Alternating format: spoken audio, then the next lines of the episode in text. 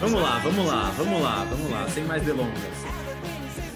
Sejam bem-vindos, senhores bitcoinheiros de plantão. Opa. Obrigado. Emoção. Que emoção, Alan. Tá, tá animado. Não, não tô muito animado. Não. pra ser bem sincero. Cara, Cara, o negócio é o seguinte. Todo mundo tá falando, a moda agora é falar que esse é o ano dos institucionais, né? A gente recebeu é, faz uma semana Alexandre da BLP Investimentos, Alexandre Varsa, Varsali.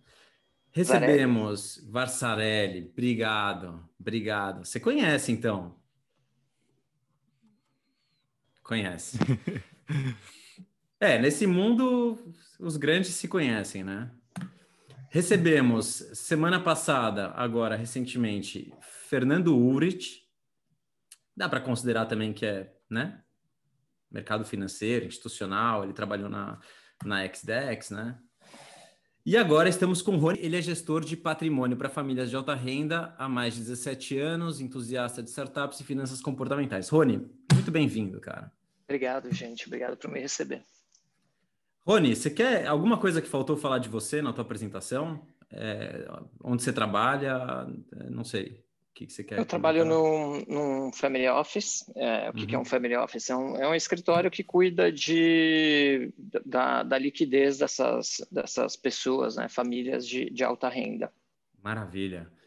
É, como, como, geralmente, como funciona isso? As é, famílias de alta renda buscam vocês, famílias com patrimônio muito grande buscam vocês e pedem para. É, desculpa, eu sou ignorante no assunto. Como funciona? Bom, é, é, é parte da, da, minha, da, da, minha, de uma das minhas atribuições ir atrás também dessas famílias, né?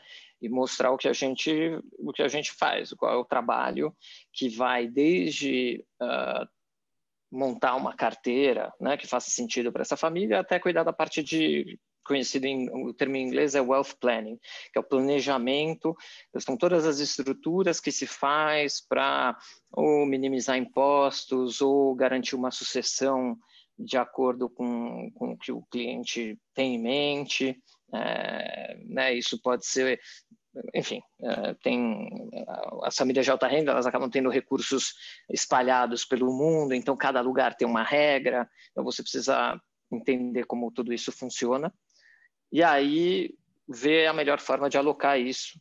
Uh, dado toda a questão tributária também é que é importante tributária é mais importante do que, do que o rendimento que a pessoa está buscando ou não? Cara, no longo prazo, tributário faz muita diferença. Né?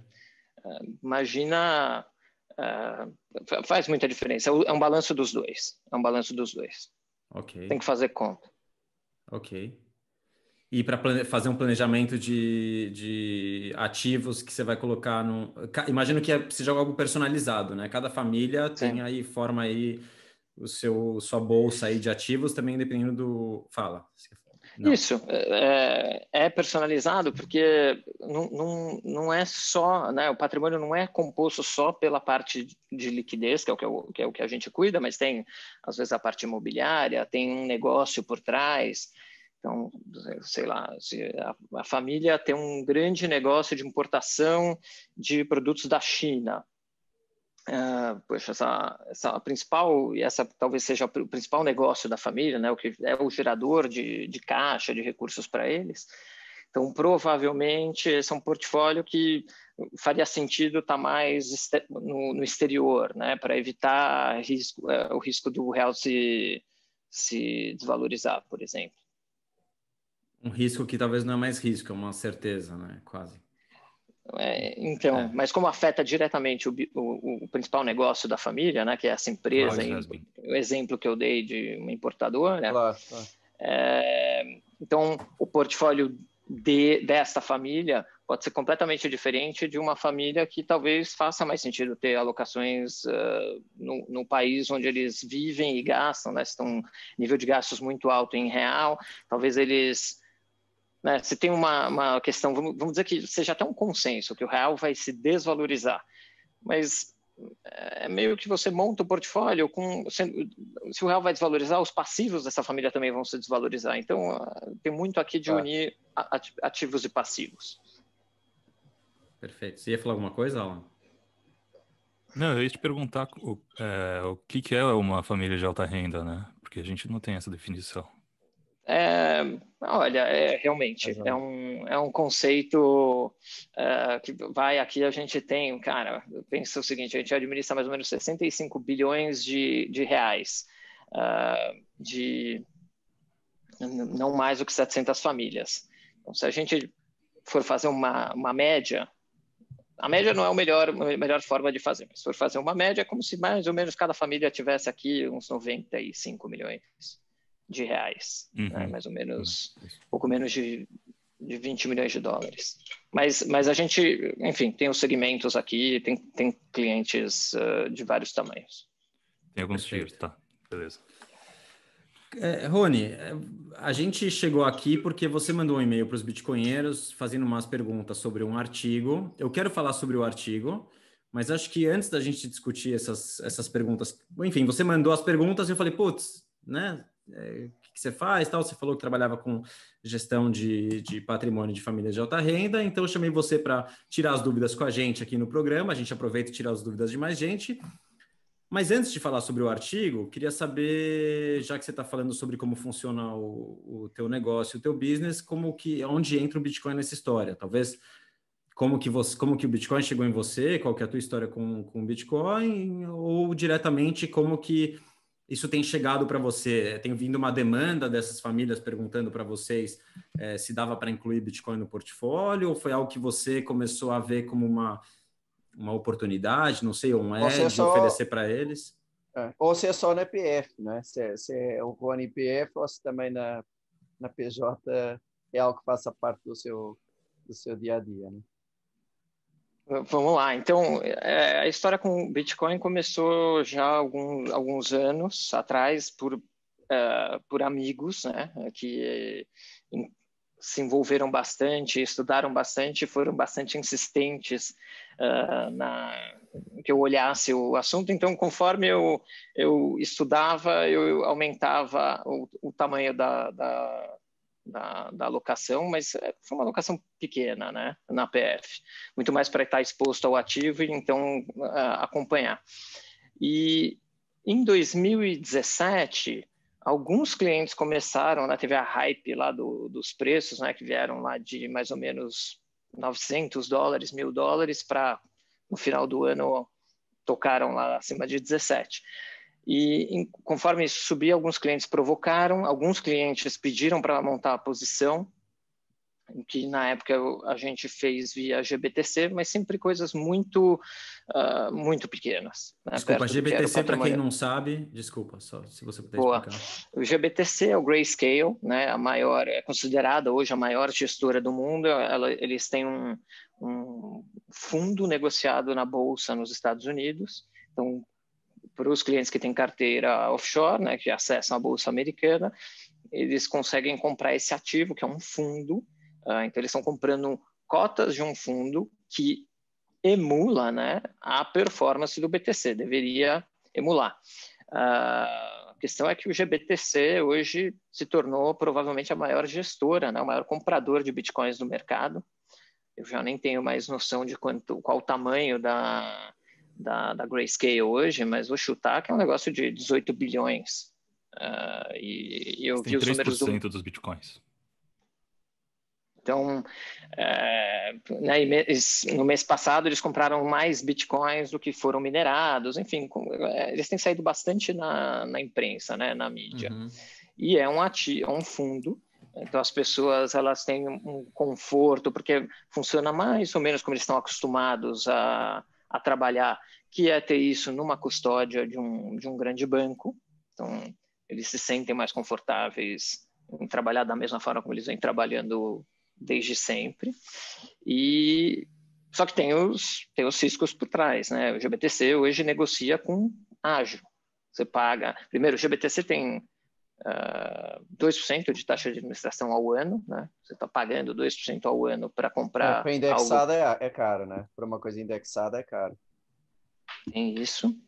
E a segunda coisa é que ele é negociado com ágil. Né? E esse ágil tem variado, mas ele é da ordem de 20%, mas assim, mês passado estava em 33%. Acho que quando tocou lá nos 40 mil pontos, nos 40 mil dólares o Bitcoin, chegou a uns 33% de ágio. Uau. É, e é um ágio que, que se aparecer uma concorrência, vai embora, né? Esse é o risco, né? Se aparece uma ETF, alguma outra, outro, né, outra concorrência para eles, já era. Sim. Tipo, some o ágio, começa a ter concorrência. Diga aí. Então, exatamente, acho que é um grande risco, né? Assim, mas eu não sei qual seria a capacidade disso acontecer rapidamente. Hum. Porque por mais que uma, uma SEC, né, a SEC é a, é a Comissão de Valores Mobiliários americana, uh, aprova um ETF, qual, qual, aí vocês são os experts, né? E aí uma das minhas dúvidas é, em quanto tempo esse ETF consegue comprar e acumular bitcoins, né? Porque ele vai começar a receber aportes e ele tem que alocar isso, né? Ele, por, por, por regra, imagino que ele tenha que alocar 100% dos ativos em bitcoin. E aí vai começar uma, uma compra. É, é verdade. O, não, o problema acho... é que o mercado antecipa isso, né? O mercado já especula antes, por isso não, que você é, vai ver um então... movimento antes. Mas o cara que tiver em GBTC, mesmo com o ágil, ele não vai perder, provavelmente, porque se ter uma, tiver uma ETF em vista, né, vai o preço provavelmente vai subir, né? Vai ter uma né, especulação aí vai, vai ser positiva. Então, é possível. Não, acho que é um win-win aí. Não tem muita. Por mais que o ágil suma, desapareça, se o preço né, subir por, por causa dessa ETF, eh, não é tão, né, não é um risco questão, tão grande, não é digamos. Só, é, mas a questão, acho que do, do Rony não é só preço, é como é que na prática você compra sei lá, 20 mil bitcoins uh, numa hora. É, hoje em dia foi, foi mudando bastante, né? Antes era over the counter, o pessoal fazia um, umas orders assim grandes e matava a coisa ali. Uh, uhum. Com o Grayscale o volume está tão grande que eles começaram a fazer fórmulas diferentes. Eles têm robôs uh, que vão comprando no picadinho tem alguns acordos com as grandes exchanges. Né? Não, não sei se alguém quer descrever um pouquinho como é que é esse processo, mas eles têm múltiplas formas de comprar em volume sem afetar muito o preço e conseguindo liquidez. Eles querem liquidez e, e não afetar o preço, porque são ordens que poderiam movimentar o mercado a, a desfavor de quem está comprando. Alguém e... quer comentar um pouquinho como é que é. que ele tem vindo a comprar? Quem é que está mais aí por dentro disso? Ah, eu tá posso ligar para o Michael Saylor agora, se você quiser, ele, ele explica. É, o Barry. o Michael Saylor comprou via Coinbase, né? Ei, Barry! ele não está aí. Eu não sei. Eles têm sei, acordos com as próprias exchanges, como a Coinbase, né? e depois tem uma parte mais de varejão que eles vão comprando com robô, com as ordens sim. que estão sempre comprando. Sim, sim. Né? É bom, Mas eles esperar, compram no né, atacado no exchange. Hum? Era de se esperar que o mercado de balcão, assim, o peer-to-peer, ia, ia ficar para trás, né? É, é um mercado muito imaturo ainda, né? Claro que eu acho que ele vai evoluir também, né, em paralelo, mas eu acho que é, era normal esse tipo de institucional criar esse tipo de estrutura para comprar em, no atacado. Né? Exatamente. Ou seja, eu acho que esse de balcão no fundo, já não está sendo usado de forma relevante por estes grandes institucionais. Há três anos atrás, talvez, hoje não. Hoje é o robô e, o, e os grandes acordos com as exchanges. Perfeito. E mineradores, eu... né, também. Eles devem ter acordo. Ou, ou estar minerando também, não, não sei qual é. é dos muito grandes, eu não sei. Não vi nada assim, mas talvez haja alguma coisa. Mas eu não, não vi nada de, se você vai comprar 20 mil, não, o minerador. Talvez seja uma tendência. Seis, é, o minerador ganha 6 a cada 10 minutos. Sei. É, infelizmente ainda não estamos é, aqui a gente nós pessoalmente com esse tipo de problema. Mas eu queria perguntar para o Rony o seguinte, só para ficar claro essa questão do GBTC, Rony, é... tem essa custódia. Agora, se o teu cliente ele quiser é um fundo, né? Se ele quiser resgatar os BTCs dele, ele não tem como, não resgata, não tem resgate. É, imagino é um que não, é, ele, é, ele, ele, vende as cotas dele pro, no mercado secundário. Sim, mas é, não mercado tem, de bolsa. Não tem entrega física, assim física. Fala, entrega, não existe isso. Que, que, eu saiba, não, Ivan. Tá. E teus clientes, eles têm consciência disso? Ou eles não importa a diferença? Ou eles é algo relevante para eles? A gente quer colocar nesse fundo, a gente sabe que não tem entrega então, física. Eu estava, eu tava, na verdade, contando né, como, eu che... como que a gente chegou, isso foi o começo, uhum. lá, começo para, assim, quando os clientes começaram a demandar e a, ou a pedir algo um pouco mais, uh, de maneira mais firme, e realmente foram alocações muito pequenas uh, via uh, GBTC lá em 2017. 18 e 19 não teve muito movimento, quase que esse assunto não pelo menos não foi provocado do, do, do lado Morreu. dos clientes. E Morreu. ninguém quis comprar aí, barato. Tava e aí em 2020 E aí em 2020 tem duas, tem acho que duas questões. Né? Alguns clientes faziam, mas estamos falando de poucos clientes que têm uma visão muito mais de trading, tá? É, de que ah, eu estou fazendo, e aí a gente operando via uma gestora chamada Pantera, e, mas com essa ideia de que eu não vou ficar com o mico na mão, sabe? Eu sou ágil, eu estou aqui para pegar um, um momentum, mas, mas com a ótica de trading mesmo. Tá? são poucos casos. Né? Como empresa, a gente não, não tem aqui uma, uma visão, primeiro não tem uma visão única, né? Essa, as opiniões diferem dentro das várias pessoas da, uh, que, que tomam decisões aqui dentro da companhia. Depois a gente não tem como empresa uma opinião sobre para onde vai o preço do, do, Bitcoin. Então, é muito caso a caso uh, quando o cliente traz essa demanda. O que, que mudou em 2020? Duas coisas. Bom, primeiro, preço é sempre um chamariz, né? Então os, os, preços subindo. E a gente fez um evento com o, o Salim Ismail para clientes. Salim Ismail é, é, um futurologista, ele, ele, é fundador da Singularity University e entre as, assim, sempre um papo muito muito legal com ele, mas um, ele deu um conselho para as famílias de alta renda. Falou assim: olha, em termos de portfólio, o que eu faria é eu compraria 5% da minha liquidez em Bitcoin e olharia daqui 10 anos. Né? Então, isso provocou alguns clientes a, a, a questionarem uh, se eles deviam fazer alguma posição, mesmo que bem menor que isso. E a outra coisa foi preço. Né? Os clientes começaram, a, vendo o preço, vendo as notícias, entrou no, no, no radar deles e começaram a, a questionar. Então, por, por, conta disso, até conhecendo um, um outro uh, ativo chamado ABTC, que é negociado na Bolsa Suíça, na, na SIX, a Bolsa, imagino que é uma Bolsa eletrônica suíça. E, mas é um negócio, você olha o tamanho desse ETP, né? XTP, a, tra, a tradução, a, a, a definição de um ETP é um Exchange Traded Product. Né? É um produto que é negociado numa, numa bolsa.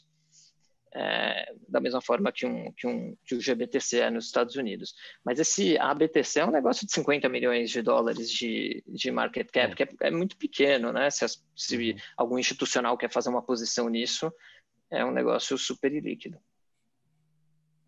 E aí é o que aconteceu esse, esse ano. Então teve o evento com o Salis Mail. Também, teve... Não, esse não. Tá. Esse está sem ágil por enquanto. E, te, e ele obedece à regulação suíça, a, que, que uh, se não me engano, exige que 100% da, dos ativos estejam alocados em, em Bitcoin. Se não ah, me engano, o, o, da americana não, não, não existe a exigência. É, mas é para eles é tá. importante, né? Porque depois tem que pagar a conta Aí fica salgado se não, se não tiver o head em Bitcoin. É... Estão comprando, né? Sim, sim, eles têm que ter. Não... Mas você estava falando, não, desculpa, que estava complementando aí, finalizando. Não, não, é isso, é isso. É... Ah. Isso, isso foi onde a gente está, né? Então, tá. as pessoas de alta renda, elas têm demandado muito por conta de preço, uh, e acho que também um pouco de cenário, né? Essa maneira como os é, governos, bancos centrais lidar, lidaram com a pandemia, essa grande impressão de, de moeda, está no jornal, está nos artigos. Imprimiram um, um monte de moeda para investir e nada disso foi para investimento. Né? Então, é, um, é assustador. Né? E aí, uma, uma, uma das. Onde eu vejo que tem uma diferença entre as pessoas que gostam de, do Bitcoin e, e, as pessoas, vamos dizer, que trabalham com alocação, né, que fazem um trabalho, uh, que trabalham no, no, que eu faço. É, e, é uma dúvida. Eu sinto que a, a galera que está mais pró-BTC sente que tem um descontrole já da política monetária. Né? Fala assim, ó, já foi, já já o, estrago está feito, 21% dos dólares em circulação foi, foram impressos em 2020, né? então se, se, se, a gente estender, acho que três quartos dos dólares em circulação foram emitidos nos últimos Desde 12 Bitcoin, 12 anos. Bitcoin, é. É. é isso. Existência do Bitcoin, Bitcoin 75%. E aí, e aí Mas nós opinião... achamos que o, o, o, o dinheiro já, já quebrou faz muito tempo. Faz é, desde 1971, é, mais ou menos. então, enquanto que as pessoas que trabalham com alocação, mais mercado financeiro em geral, têm uma opinião menos. Uh, eles, eles trucam que isso aconteceu, né? É, eles acham que, que não, pelo contrário, inclusive da maneira como a inflação é medida, está é, tá sendo um esforço tentar, no caso do, do, do mercado americano em dólar, né, está é, tá sendo um esforço chegar nos 2%. E, e aí eu, eu vejo esses dois mundos. Né? É, é Pergunta, é como é que você mexe na taxa de juros?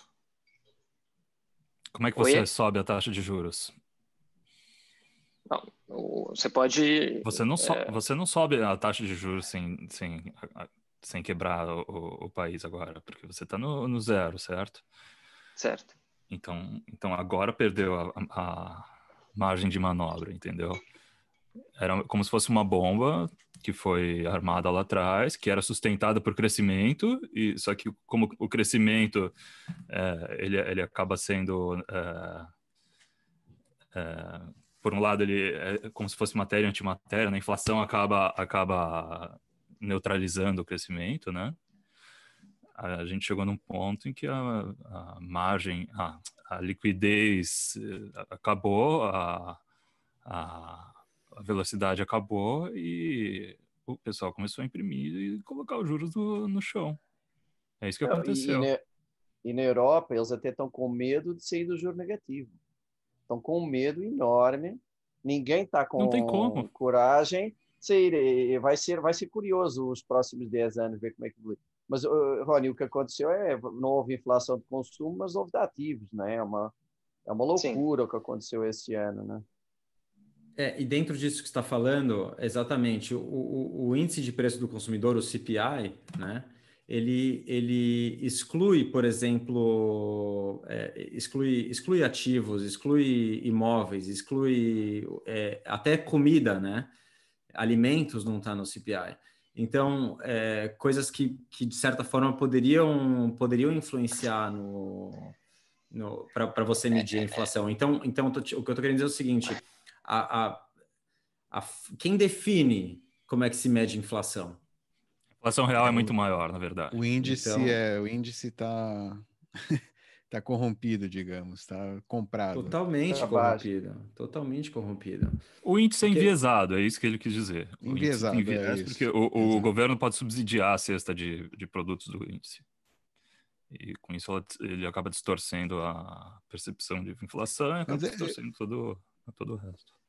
Eu imagino que, que no, seja o pessoal que está em bolsa, que tá, que tem alguém né, cuidando da, da sua riqueza, está tranquilo digo, eu imagino que, ou seja, que é um pessoal, eu vejo assim como que hackeou o sistema, que entende o sistema atual, como funciona, sabe que tem que estar tá investido, que não dá para deixar dinheiro parado, é, que, ou seja, como o dinheiro não, não vale nada, já sabe, né? Entende isso e hackeou esse sistema, entre aspas. E então tá, tá bem, tá tranquilo, né? O sistema tá hackeado, por isso eu, não, eu acho que seus clientes não têm muito essa visão de que tem a um bolsa problema. bombando. É, tá tudo em ordem, a bolsa tá bombando, meu poder de compra segue mais ou menos é, em, em, né?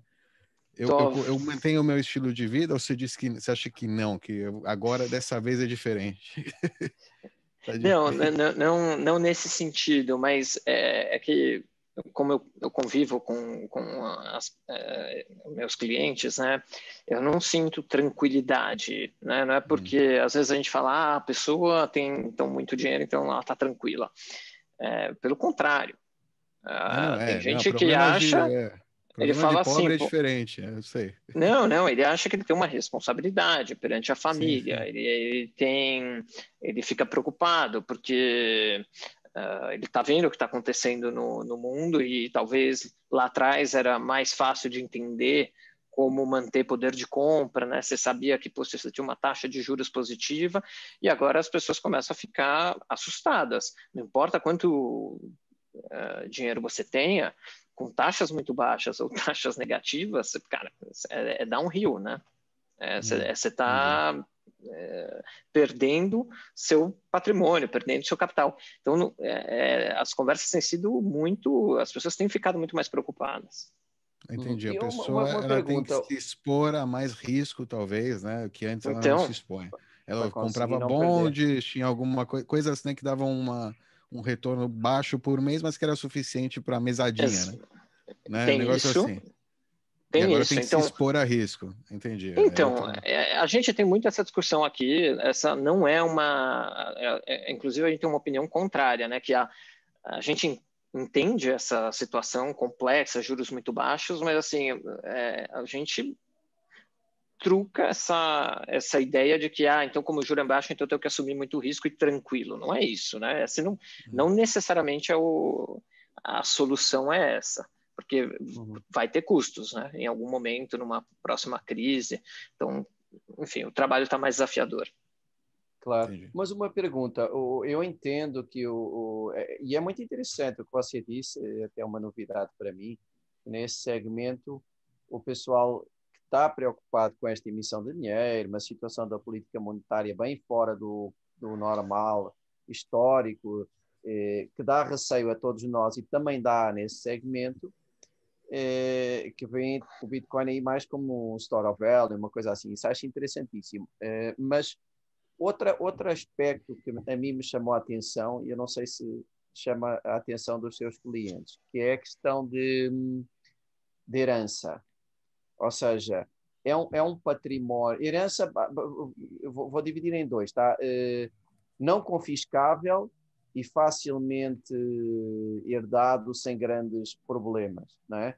Ou seja, ele permite, por um lado, que esse pessoal tenha uma parte do património que se tiver uma ação pesada, uma coisa assim, ou ele dá voluntariamente ou ninguém consegue confiscar, não é? Eh, e por outro lado, em termos de herança, é maravilhoso, não é? Porque pode usar a distribuição que quiser, a regra que quiser, um, eventualmente até pode não ter que pagar qualquer imposto. Esse aspecto também eles falam ou ainda é muito prematuro? Esses dois, não é? Não, não confiscabilidade e herança. É, é prematuro, é prematuro. A conversa é muito mais em cima de variação de preço, é tentar é, é, um, é, algo mais de trading, de tentar ganhar, mas a moeda base deles ainda é né, nos portfólios em dólar, em geral é, é, dólar, nos portfólios internacionais, em geral é dólar, nos portfólios em, em reais é, é, real. Então, eles estão tentando ganhar em reais, não, não, chega nesse nível. Mas a gente tem, eu tenho alguns clientes aqui no escritório que são da área de tecnologia. E aí tem uma distinção. Essas pessoas muitas vezes têm uma opinião própria, já, já elas têm fora do portfólio que a gente cuida aqui uh, alocação direta no ativo. Né? E uhum. aí, casos específicos, mas de gente que é, é, é, é, menos uma análise financeira, muito mais uma análise da, acho que da, da tecnologia de querer estar exposto a isso. E, e aí sim, eles têm o ativo. Você não tem sabe... nenhum fundamentalista mesmo, então? Alguém então, que é, tenho... é Bitcoiner mesmo. É, se eu, uh, não, o que, que, seria a definição de um bitcoiner mesmo? Provavelmente um ele não é meu cliente. Um bitcoinheiro. Um bitcoinheiro. Um, um bitcoinheiro um, tem tudo em não, Bitcoin. Não, não uma pessoa que é uma pessoa que acha que se não tiver é, 100% exposto a BTC, ela tá, ela tá empobrecendo em paralelo. Oh, mas é o Bitcoin então, mas... tem o, a rede Bitcoin é o Rony dele, mais ou menos. É o manager Exato. de riqueza. Exato. Por que, que ele vai me pagar? Para que, que ele vai me contratar?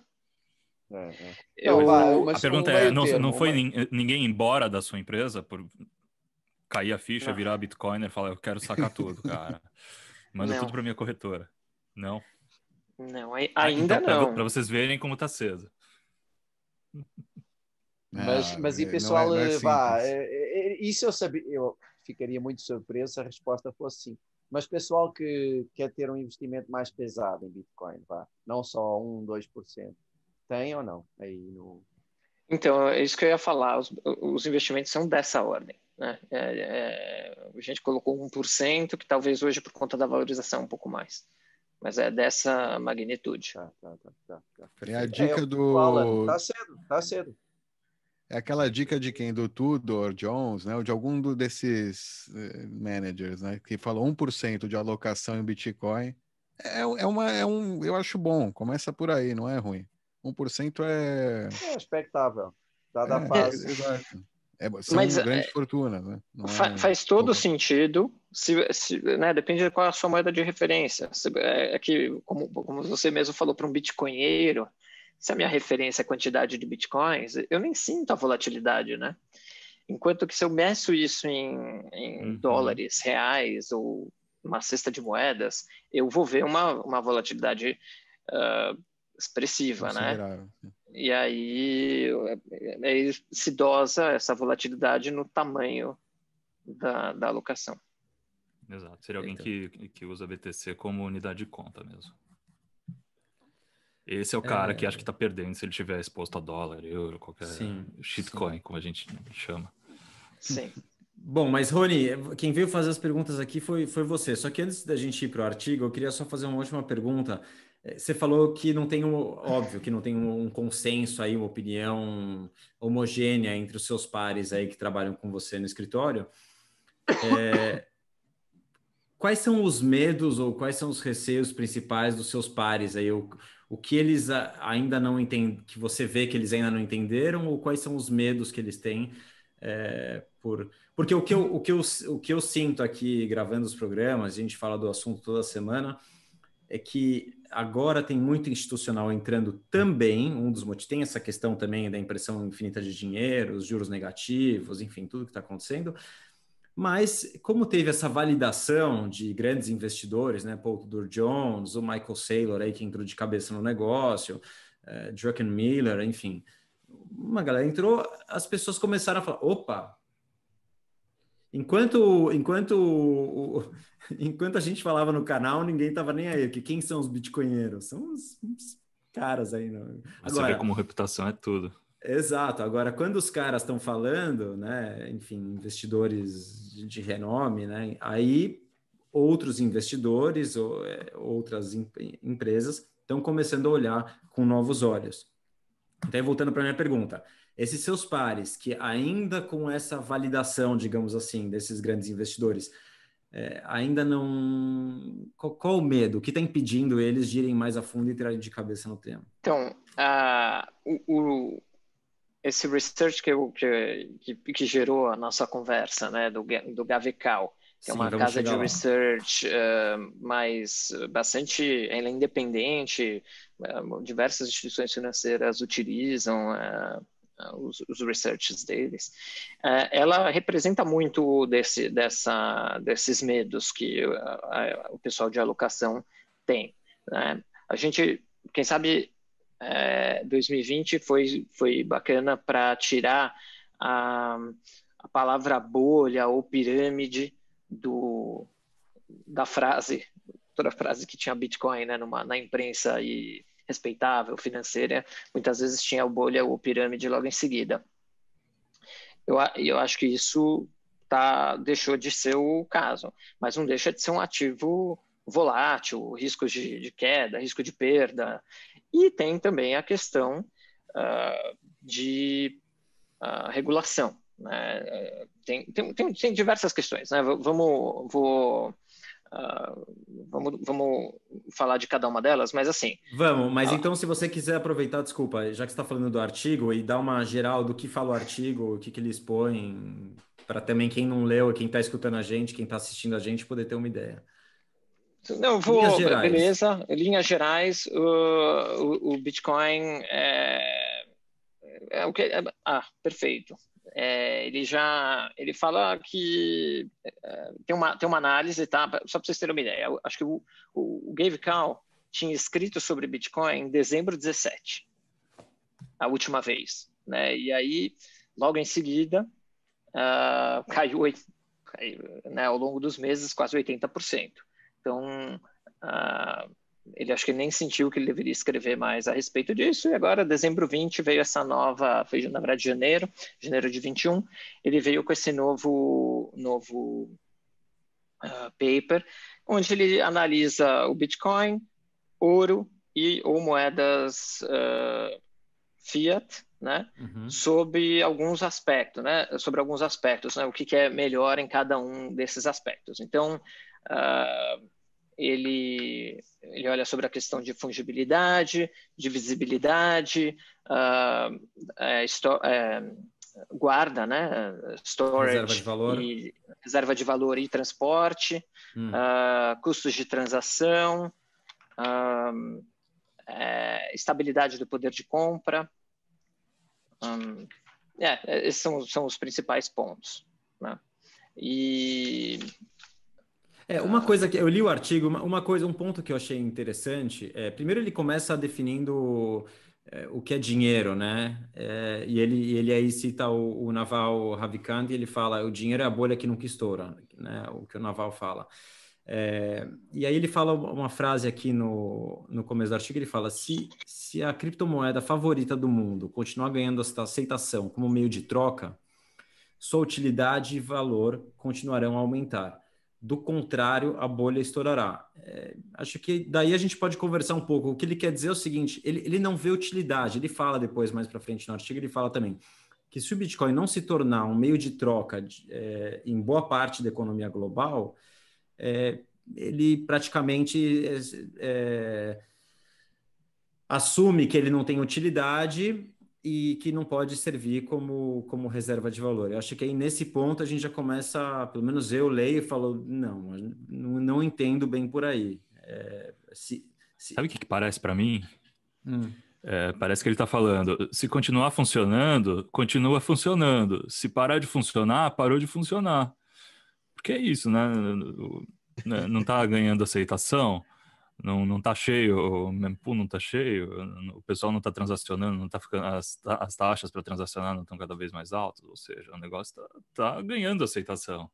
Não estão ganhando hash rate, os mineradores não estão entrando com, com, mais e mais e mais miners aí para concorrer pelos bitcoins que estão sendo gerados. É, sim, mas acho que, Alan, para explicar, acho que tem dois pontos aí que não, não dá para separar, mas é, talvez para explicar a gente tenha que separar. Que uma coisa é o seguinte: é, se hoje o preço ficar do jeito que está, tá? É, estabilizar, o Bitcoin continua funcionando da mesma forma. Ele continua sendo imutável, ele continua sendo resistente à censura, ele continua sendo escasso. Não, não, calma, claro. Not Com really, os halvings, é, se o preço não aumentar, é, enfim, não fecha o ciclo de o ciclo virtuoso aí dos incentivos do, da rede, certo? Mas basicamente, se o preço se mantiver, e, e a, o flow continuar, significa que você está perdendo um valor de market cap. Né? Não, não, tudo bem. Ser, é que do jeito que eles A não ser que consertem o dólar hum. no meio do caminho. A não claro. ser que comecem a queimar dólar. E aí tenha claro. menos dólar em circulação, aí é, o preço, eles conseguem segurar o preço do Bitcoin. É que Alan, dizer, não é o entendimento que ele nominal, tem. Esse, esse, é o entendimento é, que, que a gente já tem aqui em relação ao preço, como, como isso fecha no, no, no, no sistema é, de incentivos não foi como eu entendi, como, como ele colocou no, no artigo. Para ele, entendi, é, entendi. já para ele não tem funcionalidade, ainda não tem. Não há nenhuma utilidade no Bitcoin. Não serve para porra nenhuma. É como se ele estivesse é... falando, se esse evento acontecer, um dia as pessoas vão falar, nesse dia a, bolha vai estourar, vão, vai todo mundo descobrir nesse dia que não funciona. Ele acha e... o seguinte, que o mercado, vai, o mercado é muito um pequeno e que se não tiver uma grande aceitação, se não, se não tiver hiperbitcoinização, ou seja, se, enfim, é, não, acaba a utilidade e, e, morre o Bitcoin, entendeu? Estoura a bolha e, e vai para. É por isso que parece que eu, o que eu falei no começo. Se continuar funcionando é porque está funcionando. Se parar de funcionar é porque parou é. de funcionar. é o que parece. Para é você. O que ele falou, na real. Não, não acho que é como as pessoas estão tão, tão lendo o artigo. Mas, enfim. Tá certo. Interpretação, interpretação de, de texto aí, cada um. Qual é a sua interpretação, Rony? Não, eu concordo com você, mas como eu, vi, como eu li, da forma que ele colocou, entendeu? Ele não entendeu o Bitcoin, nada. É, e, ele, e ele acredita que para ter utilidade, é, enfim, depende que, que todo mundo que tenha uma aceitação. Que o valor vem da, o valor vem do medium of exchange, não do exato, todo. Exato, exato. Foi assim que eu entendi. É, tanto que na, na, eu até destaquei aqui nas é, tanto que no final, na conclusão, ele coloca, né? Ele tem dúvida se pode existir um dinheiro alternativo às fiats, ou seja, ele já não reconhece que é uma alternativa, ele entende que não é uma alternativa. É, e ele não está convencido que o Bitcoin possa se tornar dinheiro. Ou seja, ele não vê o Bitcoin como dinheiro, entende? Então, você lê o texto inteiro e vê as conclusões e fala, o cara não entendeu, porque ele acha que o Bitcoin não é dinheiro. Então, já daí, digamos, não daria nem para começar a, Muito cedo mesmo conversar. É, exatamente. Não, e, e... eu tenho só um comentáriozinho aí, Ivan, que é o seguinte: é, oh. essa definição de, dos três tipos de bens, né? é? a medium of exchange, como eu vejo nesse, nessa definição original, é, é, você, pode ser indireta, ou seja, o ouro, hoje, o ouro, em grande parte, eh, e talvez na sua maior parte do valor, um, um medium of exchange. O, o ouro do Banco Central você não usa para fazer joias. Uh, você usa como store of value e o store of value é um medium of exchange indireto, ou seja, você troca o, do, o ouro por dólar e o dólar pelo saco de arroz. Você troca o Bitcoin por dólar e o dólar por saco de arroz. O Bitcoin e o ouro podem ser um store of value e está na terceira categoria. É, é, é, o minimum of exchange não é só o que você usa para comprar o cafezinho. O ouro, eu não sei qual é o market cap alocado nos, nos bancos centrais, mas acredito que seja bastante mais de 50%. É, Acho muito é mais do próximo. que joias. É, eu vi esse número recentemente, Becas. É tipo, eu ia chutar um, entre 40, entre, entre 40% e 50% está tá em Banco Central. Uh, é, é, mais ou menos isso. E você tem uma, uma parte relevante em, na mão de instituições, né? Ou famílias. Ou, Pronto, mas os mas, dois somados, os dois acho somados. Um, acho que dá uns, uns 80, preciso verificar. Pronto. Ou seja, não está não tá sendo usado nem para você, não está sendo usado para fazer nada, nem para você consumir. Ele está sendo usado como store of value. Só estocado. 80%. 80%. Se o ouro amanhã não servisse para fazer joias, continuaria esses 80%. Não, não, eh, a função principal dele não, hoje não é fazer joias, nem headphones. É, é, é essa, vai voltar a ser. Value. Então, esse terceiro item do Medium of Exchange Esse terceiro item do Medium of Exchange é onde se encaixa o ouro e o Bitcoin, mas mais numa perspectiva de store of value, portanto, de guardar valor, do que de comprar o cafezinho. Mas é outra forma. O, quando o Mises definiu essas três categorias, obviamente que eh, eu acho que ele considerava o ouro na terceira também, né? até maioritariamente. Né? Só, só, só para adicionar dois pontos também, eu estava olhando aqui as anotações que eu fiz, outros dois pontos que ele coloca no artigo, que, que para mim, enfim. Mas acho que isso está dentro do que o Rony falou, né? Ou seja, dúvidas, medos gerais que, que representam aí é, o sentimento de, de pessoas do, do mercado financeiro tradicional, se é que se pode é, chamar dessa forma. É, com relação à fungibilidade do ouro, tá, Becas? Ele fala o seguinte Barras de ouro são fáceis de verificar sua pureza e vêm com selos de terceiros com reputação. Tá? Não é tão fácil assim. Eu, pelo menos, não. Se você me der um ouro, eu não, não sei te dizer o com, o, se esse ouro é puro e, e ter que confiar num terceiro. você corre risco é... de custódia, né? Também. Não, e outra, ter que confiar num terceiro. Eu, eu com meu Node aqui, eu sei te dizer é, se minha transação foi o que, que é mais fácil verificar? Um Bitcoin ou ouro? Não, mas sem dúvida que é um Bitcoin, sem dúvida. Então esse é um ponto. Qual é que é mais fácil? Você, você consegue verificar. E, e, qual é mais fácil de guardar em casa? O Bitcoin também. Claro. Então. E mandar para o amigo que está no outro lado do mundo. Bitcoin. O Bitcoin. E a segunda coisa que ele fala é ele ainda tem medo que Qual é mais bonito? uma... Ele ainda tem medo. O ouro é mais bonito. Não, intelectualmente é o Bitcoin. É, ele, ele ainda tem medo é, que surja uma, uma criptomoeda melhor que o Bitcoin. Uhum. Esse é o medo de quem não conhece. Cara, não, entende, não, entendeu, ou tá muito longe de entender. Né? Então, não, é isso que eu estava querendo ele... dizer, Alan, quando eu estava comentando do artigo. É uma coisa, eu, sei, eu, eu, eu tenho certeza sobre... que